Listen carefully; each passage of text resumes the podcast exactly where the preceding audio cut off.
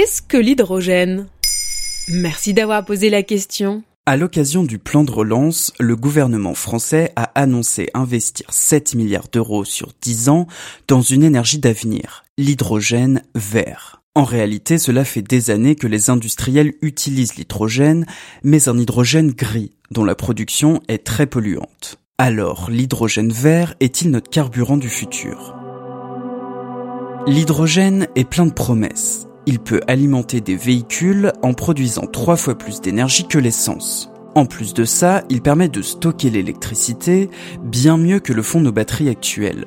Ah ouais, ça a l'air magique ton truc. Et j'en trouve où de l'hydrogène? Là est tout le problème. Retour en classe de physique-chimie. Rappelez-vous du tableau périodique des éléments.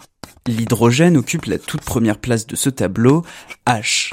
C'est l'élément chimique le plus simple et le plus abondant dans l'univers. Pourtant, on ne le trouve jamais à l'état pur sur Terre. Il est présent dans différents hydrocarbures et notamment dans l'eau, H2O, deux atomes d'hydrogène pour un atome d'oxygène.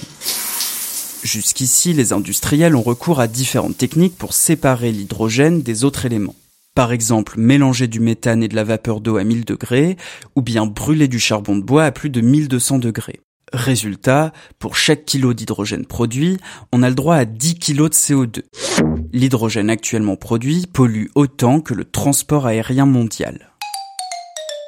Ah oui, utilisation d'énergie fossile, émissions de gaz à effet de serre, euh, on est plutôt sur une énergie du passé là. Hein. Mais pour en faire une énergie d'avenir, les scientifiques ont pioché une méthode du passé, l'électrolyse. En faisant passer de l'électricité dans l'eau, on peut séparer l'oxygène des deux atomes d'hydrogène. Si l'électricité utilisée est verte, alors on obtient de l'hydrogène vert. Ok, mais ça dépend ce qu'on entend par électricité verte. C'est vrai que l'électricité produite à partir de l'énergie solaire ou éolienne par exemple n'est pas totalement neutre en carbone. Et l'énergie nucléaire est aussi considérée comme une énergie verte par de nombreux gouvernements ce qui veut dire que l'hydrogène français pourrait être produit en grande partie grâce à l'énergie nucléaire. Pour de nombreux défenseurs de l'environnement, ce n'est pas à proprement parler une énergie verte. Quand bien même l'hydrogène vert serait extrait avec une électricité propre, il faut noter qu'il reste très cher à produire. 5 euros le kilo contre 1 euro le kilo pour de l'hydrogène gris. L'enjeu des investissements et des recherches à venir est de faire baisser ce coût. Cela permettrait à terme de décarboner des secteurs difficilement décarbonables, notamment les transports. Les véhicules ne rejetteraient plus de particules ni de CO2, juste de la vapeur d'eau.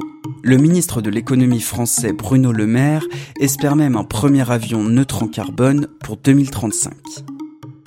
Voilà ce qu'est l'hydrogène. Maintenant vous savez, en moins de 3 minutes nous répondons à votre question. Que voulez-vous savoir? Posez vos questions en commentaire sur les plateformes audio et sur le compte Twitter de Bababam.